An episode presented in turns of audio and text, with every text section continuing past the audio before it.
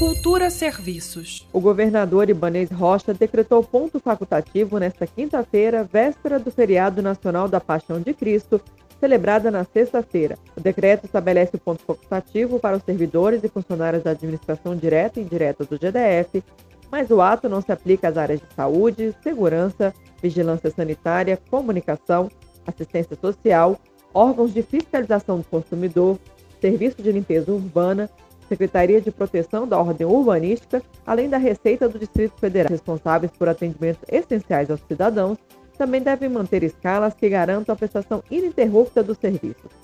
Com informações da Secretaria de Economia, Greta Noira para Cultura FM. Cultura FM